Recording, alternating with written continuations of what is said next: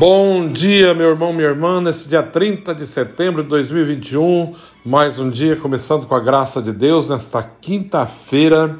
Hoje a igreja celebra São Jerônimo, último dia do mês de setembro, e também celebramos o dia daquele que fez a compilação da Sagrada Escritura. Pois vamos ouvir um pouco, né? Foi São Jerônimo que organizou toda a Sagrada Escritura, que no início não tinha Bíblia. Quando fala dos apóstolos, eles não pregavam com Bíblia, né? Não tinha. Tinha o Antigo Testamento, mas não tinha a Bíblia como temos hoje mas depois foi tudo compilado, organizado por esse santo da igreja. O evangelho de hoje, São Lucas nos fala: naquele tempo, o Senhor escolheu outros 72 discípulos e os enviou dois a dois na sua frente, a toda a cidade e lugares onde ele próprio devia ir. E dizia-lhe: A messe é grande, mas os trabalhadores são poucos. Por isso, pedi ao dono da messe que mande trabalhadores para a colheita. Eis que vos envio como cordeiro para o meio de lobos. Não leveis bolsa, nem sacola, nem sandálias, e não cumprimenteis ninguém pelo caminho. Em qualquer casa em que entrardes, dizei primeiro: a paz esteja nessa casa. Se ele morar um amigo da paz, a vossa paz repousará sobre ele.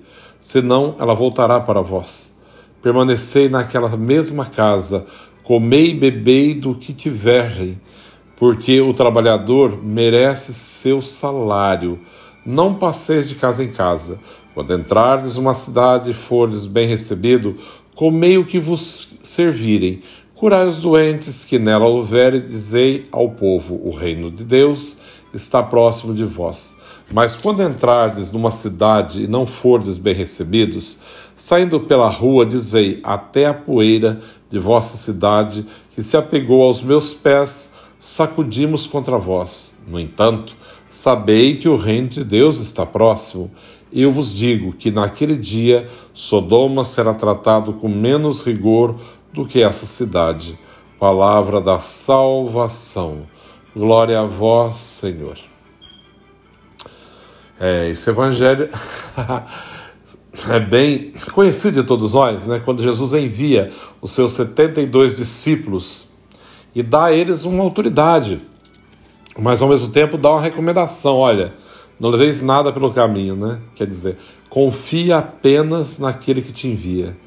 Não confia no dinheiro que leva, na bolsa, na, no cajado e nada, mas apenas do Senhor. Ao sermos enviados, devemos confiar apenas no Senhor. Ele é a nossa única esperança, a nossa única salvação. É dele que nos vem o sustento.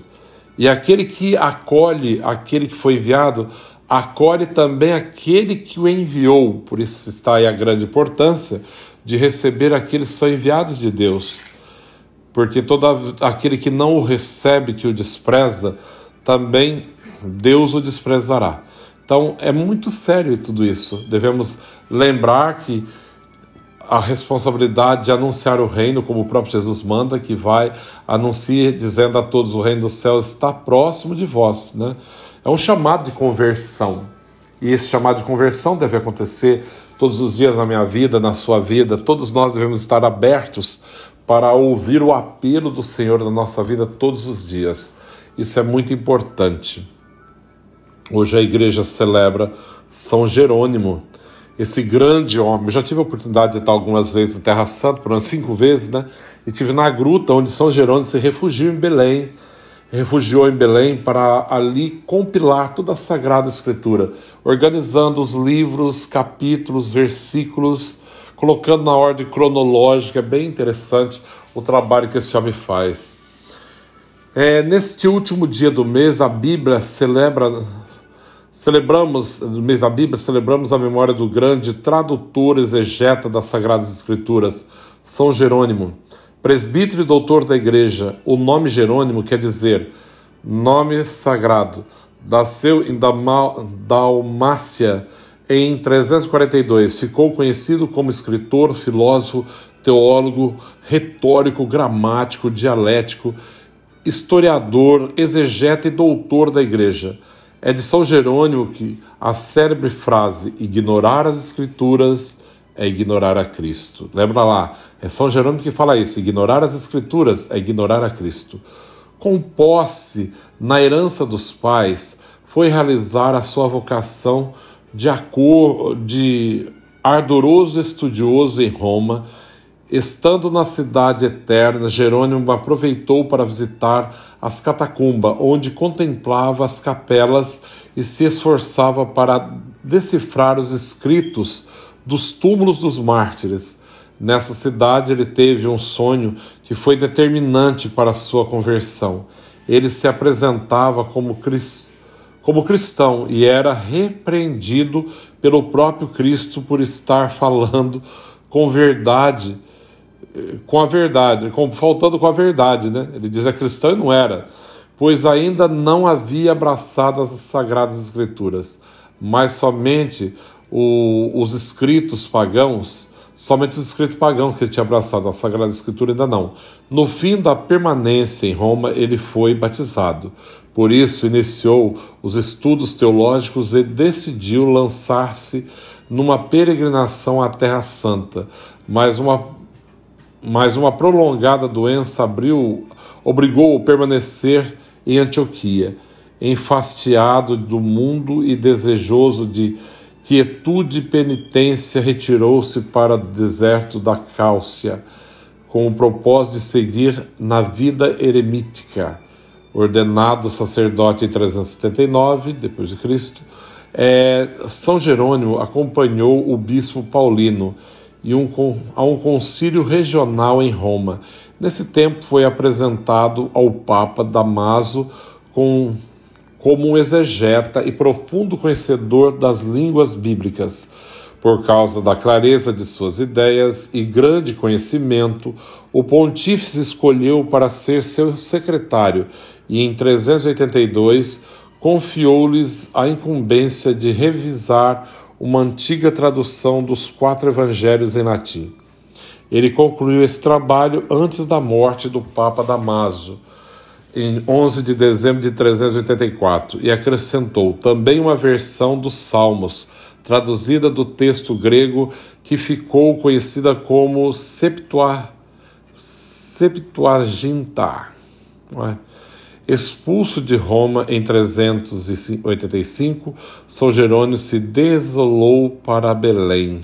Deslocou, desculpa, para Belém, na Terra Santa, onde teve contato com a versão hebraica do Antigo Testamento, especialmente com um livro, um livro que apresentava lado a lado de forma comparativa os diferentes textos do Antigo Testamento nas línguas disponíveis, disponíveis daquele tempo. O santo e doutor da igreja interessou-se pelo texto em hebraico iniciou uma nova revisão do, de cunho pessoal em sua tradução dos Salmos, por meio da qual comparava o texto hebraico e grego, para depois escrevê-lo em latim.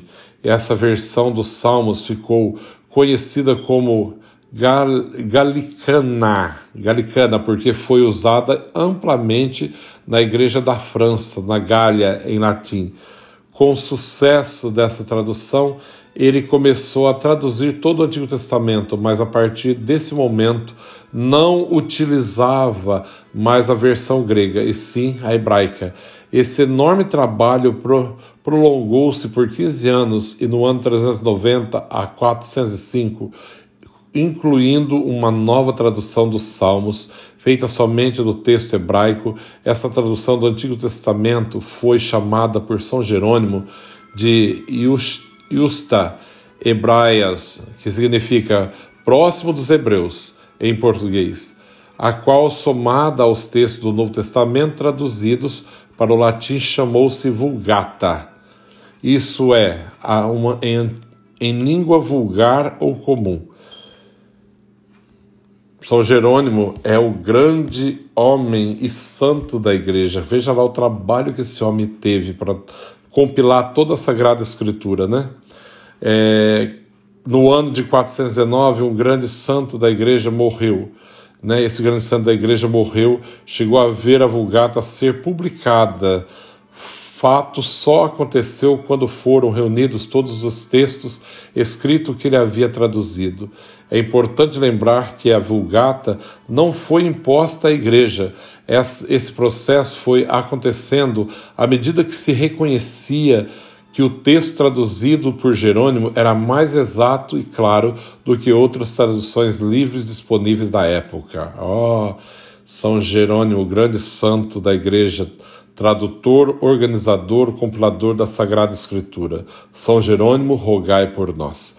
O Senhor esteja convosco, Ele está no meio de nós. Abençoe-vos, Deus, Todo-Poderoso, Pai, Filho e Espírito Santo. Amém. Um, um santo dia a todos. Deus abençoe.